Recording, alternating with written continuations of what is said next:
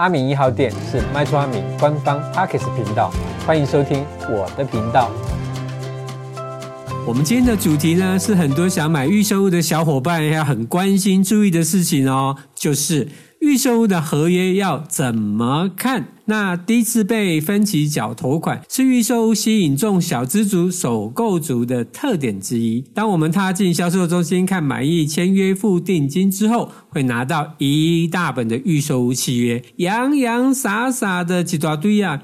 到底呢，要从何看起？那关于预售屋的合约大小是阿明这次就拆成六个部分，从最基础的基本资料到后面的三关，关于钱、关于房子、关于日期，每一关都是精华，那送给各位想买预售屋的小伙伴们享用。那今天总共有六个主题啊，第一个呢是预售屋的基本资料，第二个关于钱的事，第三个关于房子的事，第四个关于日期的事，第五个停车位的大小事，第六个。No，合约这些别塞下哦。好，那第一个就是预售屋的基本资料，没错。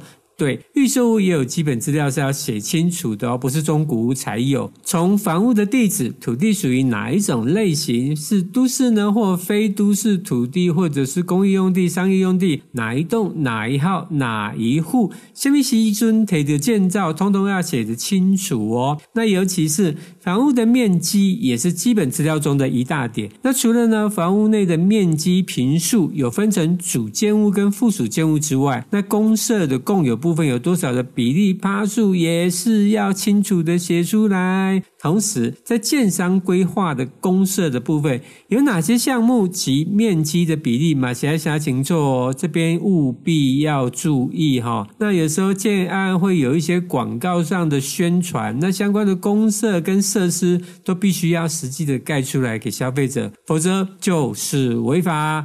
那建案的广告。也是契约的一部分哦，这大家要特别注意。那接下来我们讲是关于钱的事哦。那预售屋合约最基本关于钱，就是房屋的价款是多少钱。那从契约的总价里面，它有分土地跟房屋，房屋的部分又包含专有跟主建物附属共有部分哦。那车位的价款他们会分别的标价，好。接下来我们讲就是平数面积，如果发生误差的话，那该怎么办？那假设我们遇到是土地面积或者是主建屋，它只要是跟房屋登记的总面积跟合约写的不赶快，那建商依法要将差额退还给消费者。不足的部分，那卖方就是建商，他要全部找补哈。那超过的部分，这就比较保护消费者，就是买方最多找补是不超过两趴，也就今天平数多出三趴、四趴、五趴，那买方所要补的最高都是两趴。但是呢，如果它的误差是超过三趴，上下三趴，不管是不足或者是超过，那买方都可以提出解除契约的要求哈。那这边阿明特别提醒大家，就有建商会将合约内容改成。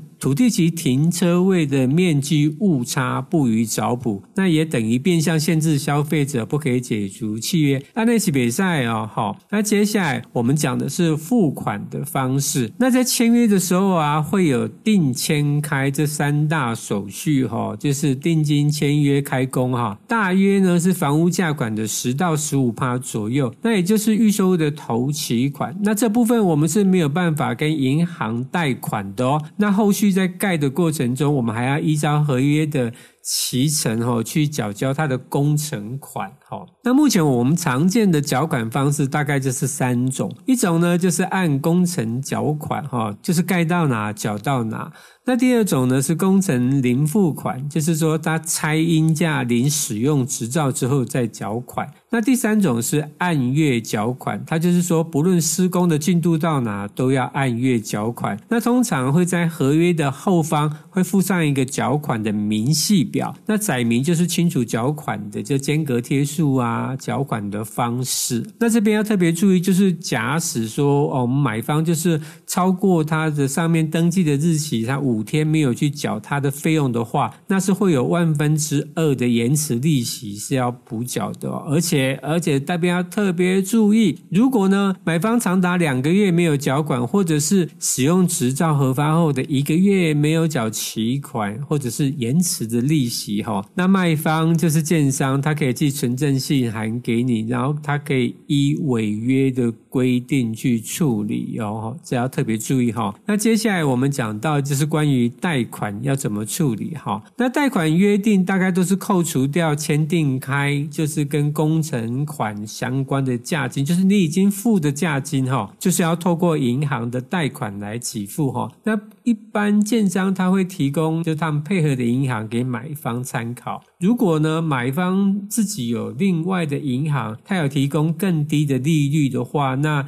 买方是有权利可以更换贷款机构的啦，哈，但是这个也要事先可能就是要沟通啦，因为我知道有一些建商他们是整批贷款，那如果说你另外去办这些程序，他会把整个的进度会拖下来，这个其实是有时候是蛮麻烦的哈。那这边特别注意就是说，在卖方就是建商这边，我们通知买方办理贷款的二十天内，那买方呢要办完。这个对保的手续哈，那银行才可以啊顺利的接下来的这一些流程呐哈。那这边通常以目前常常发生一个情形，就是贷款的金额它没有达到预期的成数啊哈。那如果呢这个原因它不是因为买卖双方的问题所造成的哈，那这也一样要在合约载明差额，就是万一不足的部分的处理方式哈。那这边它的规范就是说差额必须是以三十趴以内。内为基准了哈，就是如果是贷款是一千万的话，就是不能够超过三百万了哈。那关于就是万一贷款不足三十趴的部分哈，就是它有两种情况。那第一种就是它的贷款差额就是小于预定金额的三十趴，也就是本来预计是贷一千万，但是呢核贷的时候只有七百万，少了三百万。那这时候买方可以跟卖方协调，就是建商协调，是不是同意用原来承诺的贷款相同年限跟条件来让买方分期清偿，就是说由卖方建商这边来变成是银行的角色。那第二种状况是，他贷款的差额大于预定金额的三十趴，那大于三十趴的部分呢，可以跟建商协调，依照原来承诺的贷款的利率计算利息，那缩短偿还的期限，就是说大于三十趴的这个部分哈，去分期付款。那通常呢，它的期限哈。那这边规范是不可以少于七年呐，哈，就是要七年以上，那也要就是按月分期摊还呐，哈。那如果啊，今天买卖双方都没有办法达成共识，那这时候就可以办理解约的手续啊，哈。所以那这边有申请贷款的朋友要特别注意哈，拨款要在产权移转登记完，那房屋呢有验屋也没有重大的瑕疵，加上在银行设定抵押后，那银行端它才会。去放款，这样哈。好的，那接下来呢，我们讲就是税费怎么算。那像地价税跟房屋税是以交屋日为主，交屋前呢由卖方负担，交屋后由买方负担哦。哈，那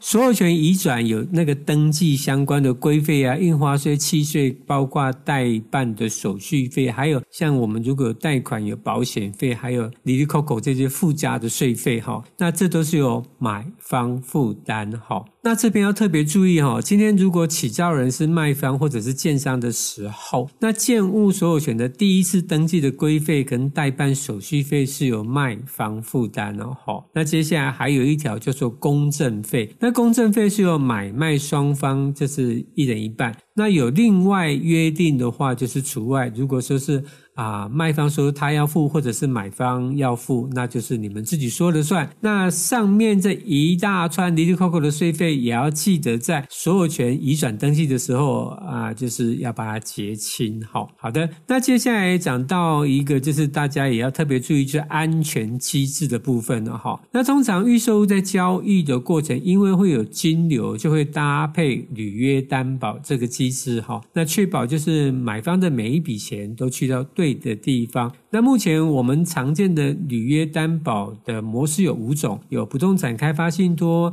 那价金返还跟价金信托跟同业连带担保，那目前大概有七十趴左右都是同业连带担保然后，好的，那接下来呢，我们就要讲的就是关于房子的事情哦。那房子的是我们第一个就是讲它的建材设备跟它的相关的规格哈。通常呢，预售屋它是有规范哈，我们在合约内要写清楚建材的材质、厂牌、规格这些细节。那除非就是遇到就是呃天灾哈，就是意外就不可规则的因素需要替换这个建材哈，才可以用类似的建材哈去更换。但是这边有规范，就是说它的价值跟品质的效用哈，必须是同等级的哦。也就是说，你要更换的时候，你可以更换更好。好的材质，但是你不可以更换差的材质。所以呢，在合约里面，我们的所有的建材品相的啊品牌、规格、型号都要写清楚，这样子才不会以后公说公有理，婆说婆有理的问题好发生了哈，对，好的。那接下来讲到就是验收的部分了哈。那在完成屋内所有的设备结构，那也领得使用执照、接通水电瓦斯这些管路的部分哈，那建商就会请消费者来验收哈。那假如说我们在验收的过程有发现房屋的瑕疵，那就要写在验收单上面，而且要限期请对方修缮完毕哈。那如果就是大家都很担心会不会碰到就是烂尾的建商，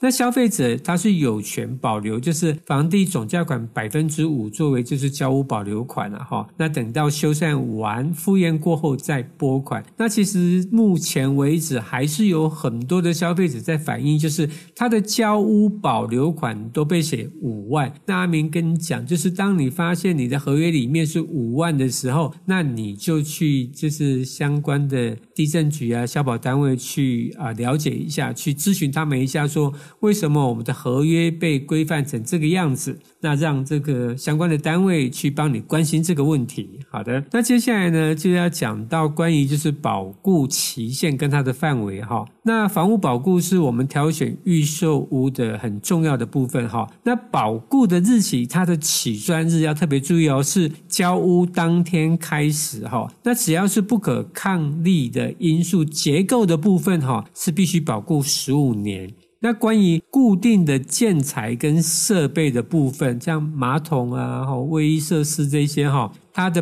保固是一年。那建商哈要在交屋的同时，给就是消费者类似房屋的保固服务记录卡哈来做凭证哈。那阿明要提醒大家哈，那有一些业者他可能会自行删减，就是。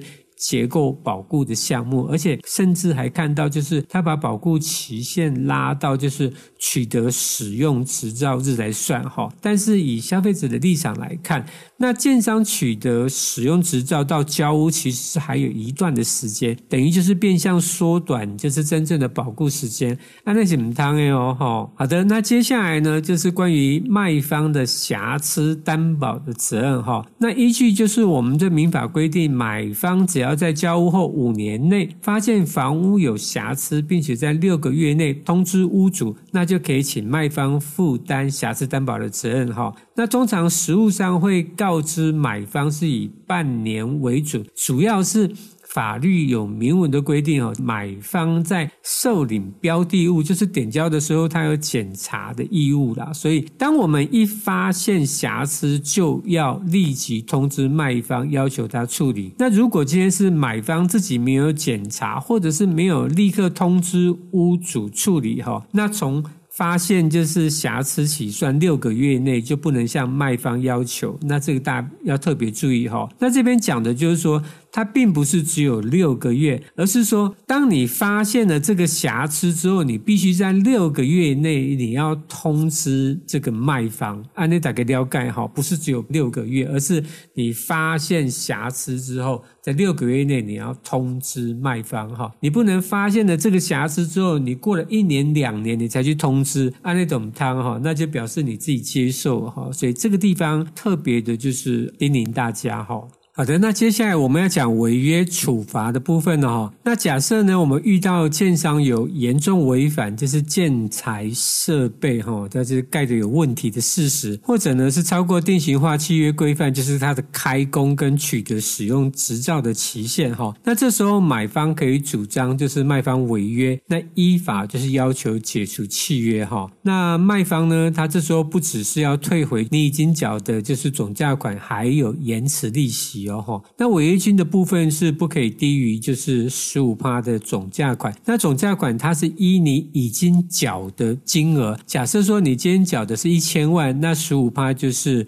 啊一百五十万，就是不得低于一百五十万，不是房屋的总价哦。这边要特别注意哈。那相同的，如果是买方，就是你违约，你没有依照合约的内容缴款或者是怎么样，那这时候卖方他一样可以没收你的签约金。那一样哈，就是它最高是不能够超过已经支付的费用的十五趴的总价，就是你已经付了一千万，那你的违约金就是不能够超过一百五十万。好，那你打个了解。好，好的，那接下来呢，我们就讲是关于就是日期的部分哈。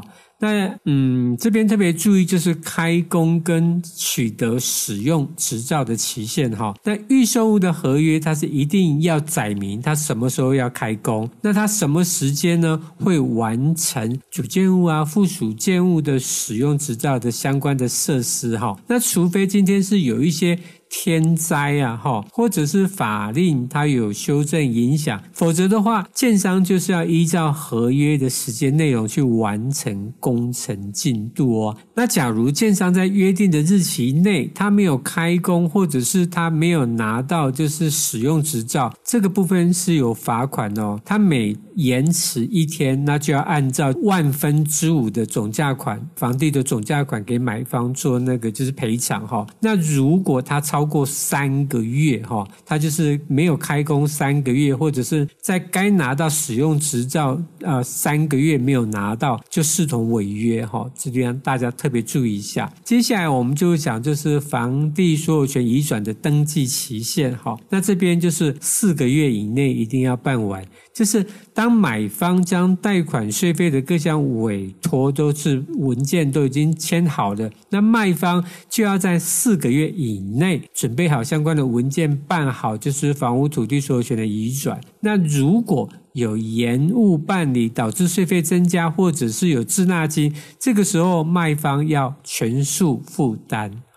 那接下来呢，就到这一个环节的最后一点，就是通知交屋的期限。那一般就是说，建商拿到使用执照之后，要在六个月内通知买方交屋。那这边要特别注意哈，两个点。第一个，建商如果有延迟交屋的状况，那买方是可以要求延迟交屋的利息哈。那第二个就是说，房屋瑕疵的部分是不是有完成修缮？这两个重点有没有该管哈？那假如遇到就是说，建商在领到使用执照的六个个月内，他没有通知买方进行交屋哈，那一样也是有罚款，就是超过每一天都要按照万分之五的房地的总价款给买方哦做赔偿。好的，那接下来我们讲的就是最后一点，就是关于停车位的大小事哈。那有买车位的朋友，同样也要像房屋一样，把停车位的个人资料写清楚。例如呢，它是在地下的第几层、第几号、什么类型的车位，它是机械还是平面？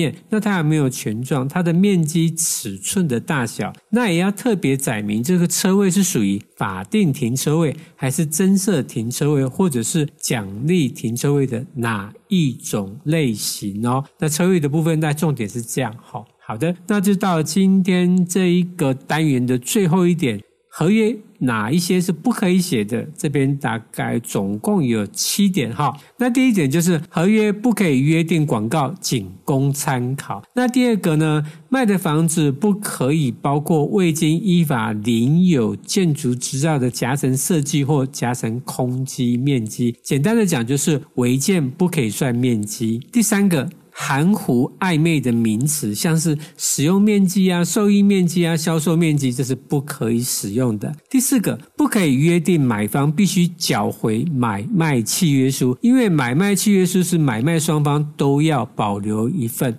那第五个呢，就是不得约定请求超过民法规范十六趴年利率的利息。好，那第六个呢，是不得为其他违反法律强制或禁止规定之约定，哈，就是不可以有违反就是定型化契约规范的约定的，哈。那第七个就是说，除了附属建物除阳台之外，其余的项目都不可以约定进入买卖的价格哦。好的，那关于预售屋合约怎么看，这个单元就分享到这边。